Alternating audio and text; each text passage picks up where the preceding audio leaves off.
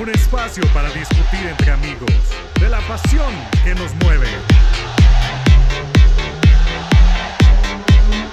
Esto es Premier FM, segunda temporada.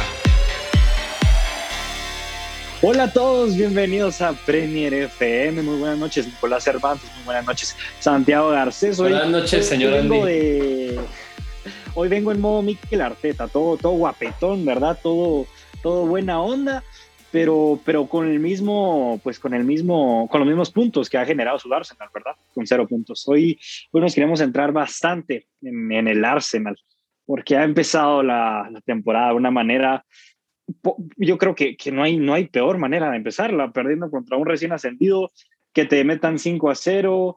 Eh, la, verdad que, la verdad que creo que no hay mejor, peor manera de, empezar la temporada que como lo está haciendo el Arsenal. Y entonces vamos a empezar hablando con ese partido. También vamos a analizar otros partidos importantes de la jornada, pero sin duda alguna resalta el resultado, el 5 a 0 que le metieron los de Pep a los de Miguel Arteta, que Miguel Arteta se supone que tiene un poco pues conocimiento de, de, las tácticas de Pep Guardiola. Recordemos que él era el segundo de, de, Guardiola hace unos años en el City, luego ya se fue a entrenar al Arsenal, pero parece que no aprendió mucho o al menos no ha podido poner eh, bien sus tácticas con los jugadores que tiene, porque si bien es cierto, se le critica mucho, también tenemos que recordar que la plantilla que tiene bueno, eh, hay, hay, muchos eh, lugares que, que, que, hay que, hay que reforzar. La defensa es uno de ellos, el mediocampo. Con Granit Xhaka está complicado. Recordemos que Granit La presidencia también. la presidencia también. Los fichajes es algo muy incomprensible. La verdad que ficharon muy mal y eso es uno de los puntos que podemos tocar y yo quiero empezar con eso. Los fichajes. Yo no sé quién es el que maneja los fichajes. Obviamente Miguel Arteta tiene mucho que ver porque él es el que también pide jugadores, pero más de alguno estoy seguro que haber sido algún capricho de algún directivo del Arsenal que dijo, miren, yo, yo pienso que 50 millones por Ben White es una ganga. Yo pienso que 50 millones por Ben White es una ganga y el United fichando a Arán por 50 millones, ¿verdad? Que la verdad que no tiene, no tiene sentido eso. Yo les quiero preguntar, ¿qué, qué, qué creen que pasa por la, por la mente de los directivos con esos fichajes que han hecho tan, tan pobres? Mm, a, a, mí se me hace que el director deportivo del Arsenal trabaja para el Tottenham o es hincha del Tottenham. Estoy seguro que sí, o sea, qué presión. Tiene, tiene un pasado ahí oscuro con el Tottenham. Es un agente infiltrado, alias Bartomeu. Parece algo así, la verdad que es incomprensible lo, de, lo, del, lo del Arsenal, los fichajes. O sea, con, con lo que han invertido se pudieron hacer una plantilla completa. Una plantilla competitiva es Harry King calvito y con gafas. O sea, Harry King sale a entrenar, se pone una peluca así para simular que está calvo y va y trabaja con el Arsenal porque yo no le encuentro otra explicación. De hecho, de hecho el, día, el día que les mandé el meme en que se podía comparar, como mira, el Manchester United trajo a Varane, a CR7 y a Sancho por 40 millones de libras y el Arsenal por 60 millones se trajo a Ben White y a Odegaard y a, y a, gente que ni siquiera conocemos. Es increíble. O sea, un arquero ahí random. O sea, gente muy random. O sea, ¿cómo, ¿cómo uno pagar 30 millones por Ramsdale? No entiendo. O sea, si es que, si es que Ramsdale es el nuevo. Teniendo, teniendo a Martínez, ¿no? Iker Casillas. Martínez antes. Sí, no, pero eso, eso es lo que no entiendo. O sea, que la política de los fichajes de ese equipo es, es derrochar las libras o no entiendo qué están haciendo. De verdad no, no y aparte Aparte, creo que renovaron a Shaka subiéndole el contrato. Para mí, Shaka es un jugador de fútbol. O sea, es que en el, Arsenal, en el Arsenal no juega bien. En el Arsenal no juega bien. En la selección jugó muy bien en la Euro. De hecho, a mí me sorprendió que jugó la Eurocopa, pero se me había olvidado que en el Arsenal es otra. Es otra persona. y lo demostró en el partido. Tiene mejor salida de balón, yo no sé, o sea, tengo juega mejor, salida de balón. Juega, juega, mejor un Titi que sí, tiene, juega mejor un Titi con una rodilla que Granit Xhaka. La verdad que este Arsenal yo no veo, y ya hablando más desde lo táctico y técnico, yo no veo cómo este Arsenal puede, puede quedar más allá de mitad de tabla. O sea, yo no veo cuándo llegan, o sea, el que lo salva ahí un poco es Odegaard porque generas chances. Eh, bueno, Aubameyang en, en ahorita en competencias europeas lo hizo muy bien, pero la verdad que yo veo este Arsenal muy pobre, o sea, muy quedado por detrás. Yo, yo solo quiero rescatar dos cosas, o sea, yo, yo rescato dos cosas que me parecieron curiosas. Bueno, una cosa es este partido y otra general. Y es de este partido, que el club está en una situación tan decepcionante que hasta esos propios hinchas festejan los goles del equipo rival.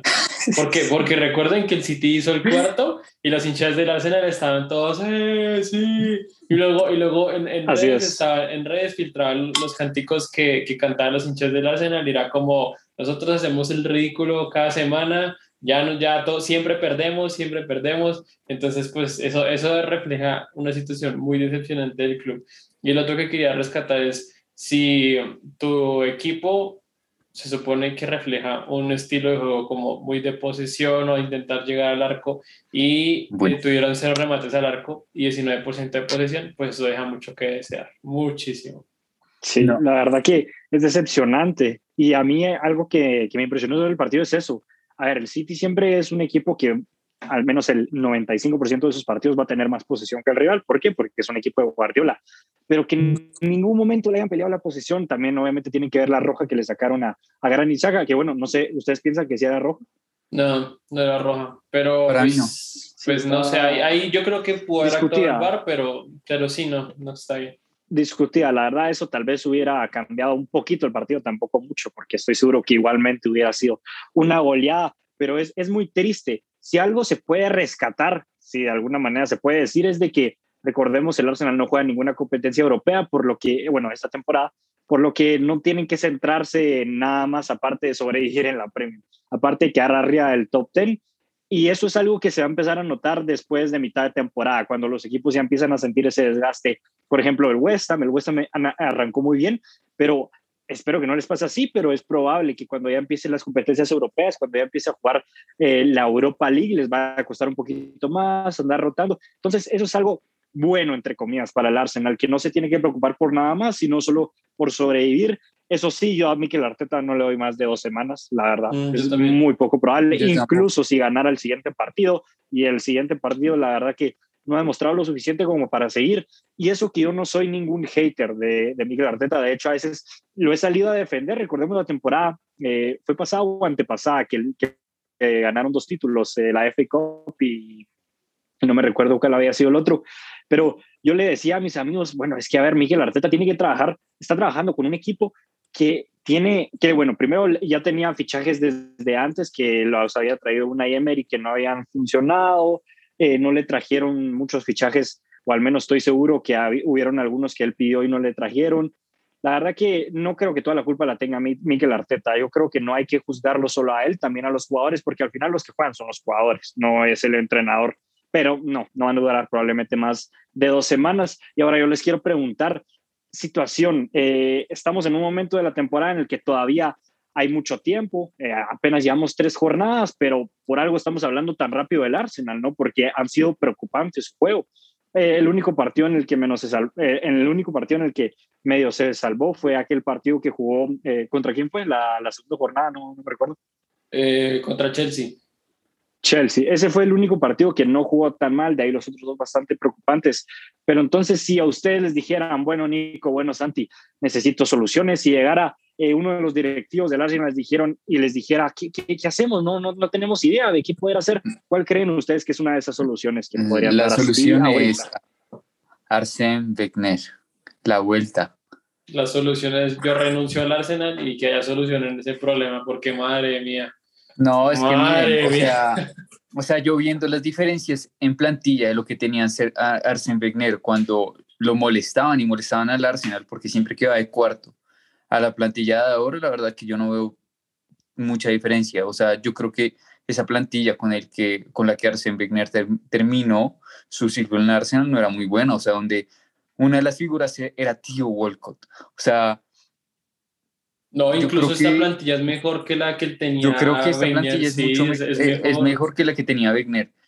Y, y que haya logrado resultados como cuarto, que se haya metido a cuartos de, de, Champions, o sea, que haya hecho cosas importantes. Yo creo que, o sea, para mí es un técnica. Es que yo, yo siento que hay un problema ahí y es que el estilo de juego que quiere tener Mikel Arteta no es compatible con los jugadores que tiene. Por eso es que, por ejemplo, Bernier, pero es que Bernier sí llegó, por ejemplo, a ser cuarto. o si, por ejemplo, en el Arsenal ponen un técnico que entienda muy bien la idea de juego de la Premier League, puede llevar ese plantel, por lo menos a, a Conference League, por ejemplo, yo podría decir, el problema es que Mikel Arteta quiere tener un estilo de juego como el de Guardiola con jugadores que son infinitamente peores a los que tiene Guardiola. Entonces, para que, por ejemplo, en un partido como el del City ya vayan tres 4-0 y la gente del Arsenal esté solamente trotando en su área, está en los 10, comprimidos en 15-20 metros, trotando, esperando a ver qué hacen los defensores del City, pues eso me parece una pérdida de tiempo. Mostraron que el City estaba entrenando, entonces pues eso también es, una, es un fracaso como tal del proceso deportivo y pues no, no, o sea, no tiene presentación, mejor dicho. No, y recordemos que Arteta no solo aprendió de Guardiola, sino a ser Arsene Wenger, o sea, él fue el 10 del Arsenal por un tiempo y yo creo que o sea, debió aprender más. Yo creo que como técnico no, tal vez no está dando el nivel. Tal vez como asistente técnico puede ayudar bastante con su experiencia. Bueno, otra liga. Pero como técnico. Yo creo que en otra, liga, liga, la idea de juego serviría más, pero es que en otra liga, otros jugadores, pero la verdad yo no lo veo. O sea, yo no lo veo para este Arsenal. A mí me gusta mucho el Arsenal, o sea, mucho el Big Six, pero no puede seguir entrenando. No. Al Arsenal. No, no la verdad es que no. A mí, a mí, por ejemplo, me lo pones en el Brighton y quién sabe, tal vez encaja un poco su filosofía con la del Brighton, que es así de tener posesión, de, no jugar a meter pelotazos como por ejemplo, el Burnley, que mi equipo empató con el Burnley. Bueno, no quiero hablar de eso, la verdad, pero, pero la cosa es esa, es que le queda muy poco tiempo, los días están contados para Miguel Arteta. Esperamos que así sea, porque la verdad que no, no, no pinta bonito la cosa. Con Miguel le deseamos lo mejor en otro club, pero el Arsenal yo creo que ya, ya llegó el momento de decir adiós, gracias por esos títulos, que fueron pocos, pero algo es algo, ¿verdad? Pero ya, ya, ya, ya toca un, un nuevo comienzo, una nueva etapa para que este Arsenal reviva, como se podría decir de alguna manera. Y ahora quiero pasar con otro partido, el del Liverpool-Chelsea, que tendía a ser el mejor partido de esta jornada y la verdad que no decepcionó, pero hubo algo muy polémico y fue la roja que le sacaron a Reece James en la línea porque sacó una pelota en la línea con la mano, pero se dice de que él no tenía la intención, que hasta le rebota en una parte del cuerpo. ¿Ustedes qué piensan? Yo opino que sí es roja. Yo opino que sí es roja. Penalti, obviamente, de eso creo que no hay dudas. pero yo creo que sí es roja. claramente no hizo la Luis Suárez en el Mundial, así de pa, te la sacó como, como voleibol. Pero no, sí es mano, es mano. O sea, impidió que la pelota entrara, así lo hubiera rebotado, no lo hubiera rebotado. Pues, no, es que yo, yo creo que fue más que, más que todo un reflejo. O sea, yo creo que fue más que todo un reflejo yo creo que en ese nerviosismo, un corner donde habían pateado como 10 mil veces al arco y el balón no entraba, el Chelsea, yo creo que ya estaba desesperado y ese último tiro, o sea, fue el último recurso, la mano, yo creo que por puro instinto se, se hizo un poco a la derecha y, y es penal y roja, claro. O sea, impidió un gol y yo creo que no hay discusión ahí. Lástima porque yo creo que hubiera sido un partido mucho más abierto, mucho más entretenido si no hubiera sí esa roja, pero, es cierto. pero la verdad, igual yo creo que fue un partidazo. Y también yo, creo que el Chelsea se lo hubiera llevado, sinceramente, si no, si no, si no lo hubieran, ajá, si no lo hubieran pitado final.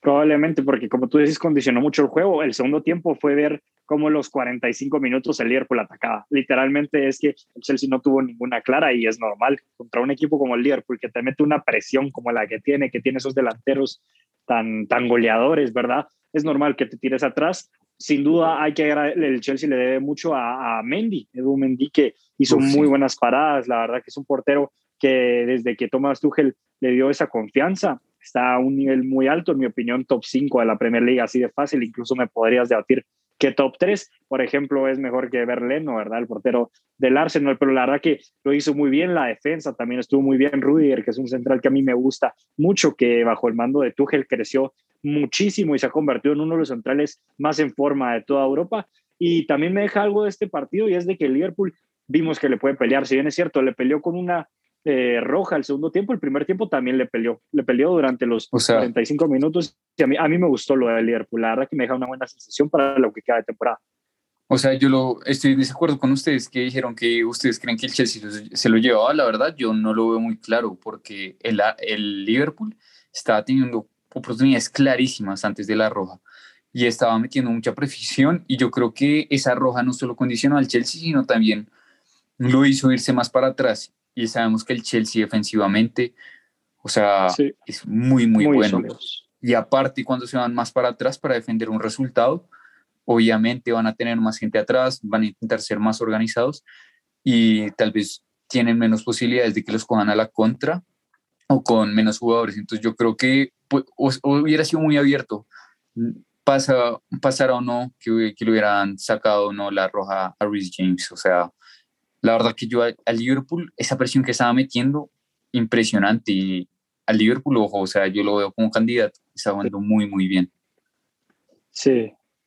Yo, yo la verdad que no estoy seguro si para decir candidato de verdad, porque la verdad que siento que no tiene la suficiente eh, plantilla. O sea, la, titular 100%, no, nadie te la discute. Bueno, sí. Pero ya cuando viene siendo de suplentes, yo creo que se queda un poco corto en el centro del campo. Curtis Jones es un buen centrocampista, pero en ningún momento te va a sacar un partido contra el City o contra los grandes. En la delantera está Diego Jota, pero aparte, recordemos, vendieron a Shuntan Shakiri al, al Olympique de, de, Lyon. Entonces, la verdad que yo creo que por eso se va a quedar un poquito corto en algún momento de la temporada. Lo sufrieron la temporada pasada con Van Dijk y también cuando Mané dejó de meter goles, lo sufrieron bastante. Diego Jota llegó ahí un poco a salvar. No sé si estarán para pelear por el título, pero estoy seguro que el top 4 lo tienen. Estoy seguro que el top 4 lo tienen, a menos que el West Ham pues sí al nivel en el que está, porque está jugando muy bien, pero me gustó, me está gustando. El Liverpool, y ahora quiero pasar con otro partido, este yo creo que vamos a, va a haber más debate, y es el de eh, los Wolves contra el Manchester United, que se lo llevaron el conjunto de, decir Alex Ferguson, iba a decir yo, de, de del señor, este señor, ¿cómo se llama? ¿Por qué se me olvida el nombre? Díganme, por favor. Del señor con carita de asesino, del Solskjaer. De Ole Gunnar Solskjaer. Solskjaer. Ole Gunnar, que no sé por qué se me olvidó el nombre de Ole Gunnar Solskjaer, discúlpenme. Pero sí, el conjunto de Ole Gunnar Solskjaer se llevó los tres puntos a casa luego de un solitario gol de Mason Greenwood que anda desatado, tres goles en tres partidos. De verdad que está jugando impresionante y incluso con la llegada de Ronaldo, yo creo que le tienen que seguir dando minutos de juego. Jadon Sancho pues va agarrando rondo, pero de momento no ha demostrado lo suficiente. No sé si sería compatible Cristiano Ronaldo con Mason Greenwood, habría que ver, pero la verdad que está demostrando demasiado que se merece no solo jugar ahí, sino que también que lo convoquen a la selección, que bueno, recordemos que ha tenido algunos roces y, y escándalos, pues que no quiero meterme mucho a mencionar, ¿verdad? Que por eso es que no lo convocan a la selección también, pero la verdad que está demostrando que es sin duda alguna uno de los mejores teenagers de la Premier League. Recordemos, tiene 19, ¿verdad? 18, 19 años y es, un goleador. Incluso Solskjaer lo dice que es el mejor, el que mejor definición tiene en todo el club, incluso mejor que Cavani. Impresionante y la verdad que se lo creo porque de verdad que es impresionante con la madurez con la que define con las dos piernas. Yo les quiero preguntar algo. ¿Creen que debería empezar? Porque Ronaldo va a llegar a ser titular, eso todo lo tenemos muy claro, a menos que tenga versión XD, lo que sea. Pero, ¿ustedes creen que debería seguir siendo titular, por ejemplo, por encima de Sancho, cuando ya entre Ronaldo al once titular? Uf, es que es difícil. Yo creo que con Ronaldo de titular iría mejor Sancho. Sí, probablemente. Porque o sea, no sé si sean tan compatibles. En cambio, Sancho yo creo que juega más como por la banda, igual Greenwood puede jugar por la banda, pero sí, es, es alguien más que tira diagonales y, y, es un, o sea, como más llegador al, al área, como, o sea, casi se mete como centro delantero y yo creo que ahí el área es para Cristiano, o sea, yo creo que Cristiano sin duda va a jugar de nueve o sea, no vamos a recordar, o sea, no es que sea como el cristiano de, de esta temporada 2007-2008, que se va por una banda, por la banda derecha, y hay rabona, elástica, lo que tú quieras. Y no, no, no, ese, ese no es el cristiano que vamos a ver. Nueve puro. Vamos, vamos a ver un cristiano nueve puro, pero sabemos que ahora ya no va a ser Greenwood el de la mejor definición, sino Cristiano Ronaldo. O sea, yo creo que esto es algo que tal vez le puede faltar al United y yo creo que le falta muchos equipos de la Premier, excepto al Chelsea, ya que ficharon a Oli Goli, pero al City yo creo que le falta también un 9 así. Y yo creo que va, va a ser bastantes goles, pero es un problema también para Solskjaer, ya que Greenwood, bueno, la está rompiendo y bueno, vamos a ver cómo va, va Se puede decir, la alineación, ¿cómo va a ser? Se puede decir que es un bendito problema, se puede decir que es un bendito problema, porque cualquier entrenador quisiera tener a Cristiano Ronaldo en su plantilla. Y mucha gente habla de la edad, 36 años, jugar en la Premier League al máximo nivel, tenés, estás obligado a pelear por la Premier, con la plantilla con la que tiene el United, pero es que recordemos que con la edad no, a ver, obviamente se pierden muchas cosas, la velocidad punta, entre otras, ¿verdad? Pero también se gana experiencia. Yo creo que eso es algo que va a marcar la diferencia. Cavani ya lo vimos, con la experiencia que tuvo, me recuerdo un partido contra el Southampton que le remontaba el United, que metió dos goles y una asistencia.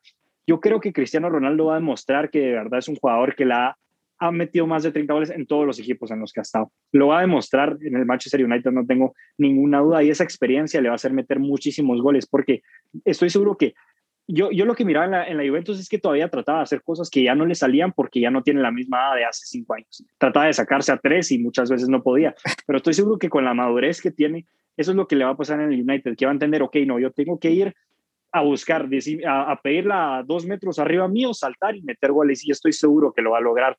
Pero Nico, yo quiero que, que tú me des un pronóstico. ¿Cómo crees que le va a Cristiano al United? Dame de 1 a 10 y decime por qué. Uf, oye, eso, madre mía, si Andy tirara un pase, eso era un pase a la cabeza, madre mía. No, no sé, a la cara, a la cara, no, Dios mío, la verdad está, está muy difícil decirlo, sinceramente. A ver, yo, yo no puedo decir como, mira, la va a romper la temporada, o sea, no, no puedo asegurarte un 10 o un 9, pero sé más o menos, pues digamos, por el tiempo que llevó Cristiano, él sabe más o menos cómo es el ritmo de la Premier League, a qué juegan. Eh, tiene un muy buen equipo en la parte ofensiva que sabe cómo, me imagino que, que sabrá complementarlo. Eh, en el caso de, pues ya lo dijeron, Greenwood, eh, que yo no lo compararía tanto si está con Cristiano, sino lo compararía cuando vuelva a Rashford. ¿Quién debería estar? Si él o Rashford, pero pues bueno, es otro tema. Eh, yo siento que, que, Cristiano le haría un 7, un 7. Yo creo que un 7 sería lo más prudente que yo pueda hacer. 7 del bicho. Sí, el 7 del bicho. Sí, que ya no va a tener el 7, ¿no? Porque no el 7 ya lo tiene cada no, no, lo va a tener. Probablemente será el 28, así como Messi, todo el mundo vuelve a sus orígenes. Sí. Entonces, pues probablemente sea eso. Pero, pero yo siento que un 7 puede ser el, el puntaje más ideal. Porque, pues claro, ya lo mencionaste tú, Andy eh, se gana experiencia, pero se pierde características físicas que para la Premier pueden ser muy importantes. Entonces, pero, dime, dime, O sea, dime. yo creo que igual, igual va a meter 20 goles esta temporada. Uf, 20 es bastante. O sea, 20 si, es bastante. si no se lesiona y si es titular, que lo va a hacer titular, va a meter 20 goles. Y recordemos su edad física. O sea, su edad física tiene como 5 menos, 5 menos por lo Sí, menos. siempre, O sea, sí, ajá, exacto. es como, o sea, si se hizo como un estudio y su edad física es como 23, 24, obviamente pierde velocidad, pero seguramente es menor en edad física que jugadores como Dele Alli, que parece un jugador ya como de 30 y algo.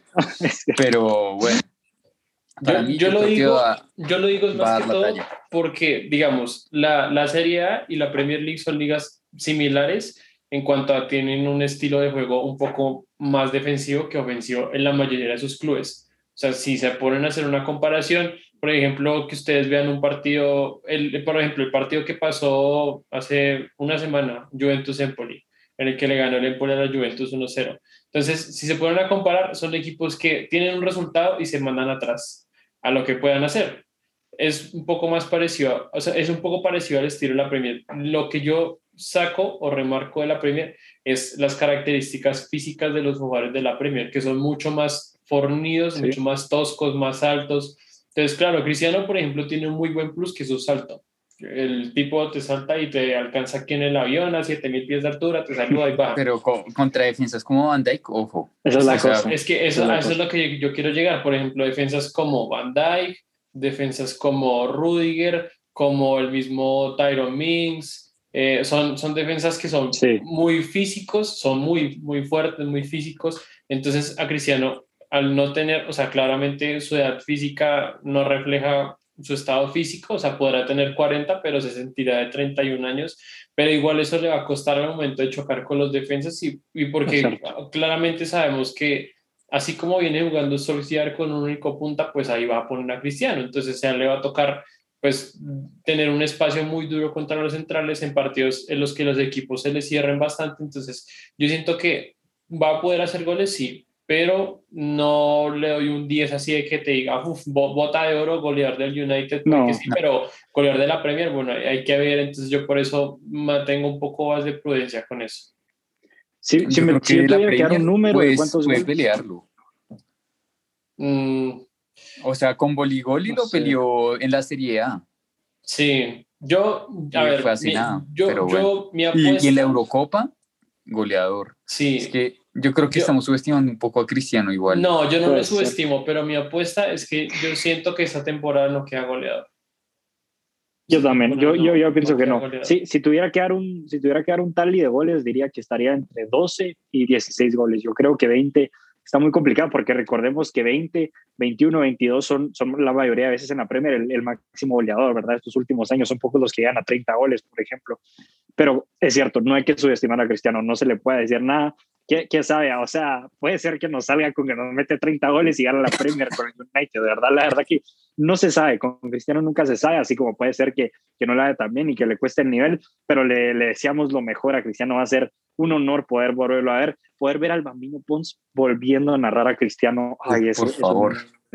Va, qué bonito, qué bonitos van a estar esos fines de semana. El y solo rápido, así rapidísimo para terminar, quiero preguntarles, ¿ustedes creen que era falta de Pogba en, el, en la Sí. jugada previa? Sí, sí era falta, sí era falta. Yo creo que sí, Si era falta, si era yo falta. creo que sí. Ujú. Ah, bueno, yo creí que iba, alguno iba a decir que no, pero bueno, al Fast. parecer todos estamos de acuerdo. La cosa es que el United se llevó los tres puntos y ahora con Cristiano Ronaldo son serios competidores para esta Premier League, así como el Manchester City, el Chelsea, tal vez incluso el Liverpool, pero esta Premier promete mucho. El siguiente episodio estaremos hablando de los posi- bueno, de los posibles, De no, los de los fichajes, sí. porque ya el Porque, por ejemplo, se- hoy con. Daniel James, ¿no? Porque hoy se oficializó que Daniel Ah, James sí. deja Por el ejemplo, a Manchester Leeds. United y se va al A mi Leeds equipo United. Leeds. A tu equipo. Así es, hay muchos fichajes que se, así es, hay muchos, hay muchos fichajes que se concretaron y eso estaremos hablando la siguiente semana, pero eso es todo por hoy. Muchas gracias. Esto fue Premier FM.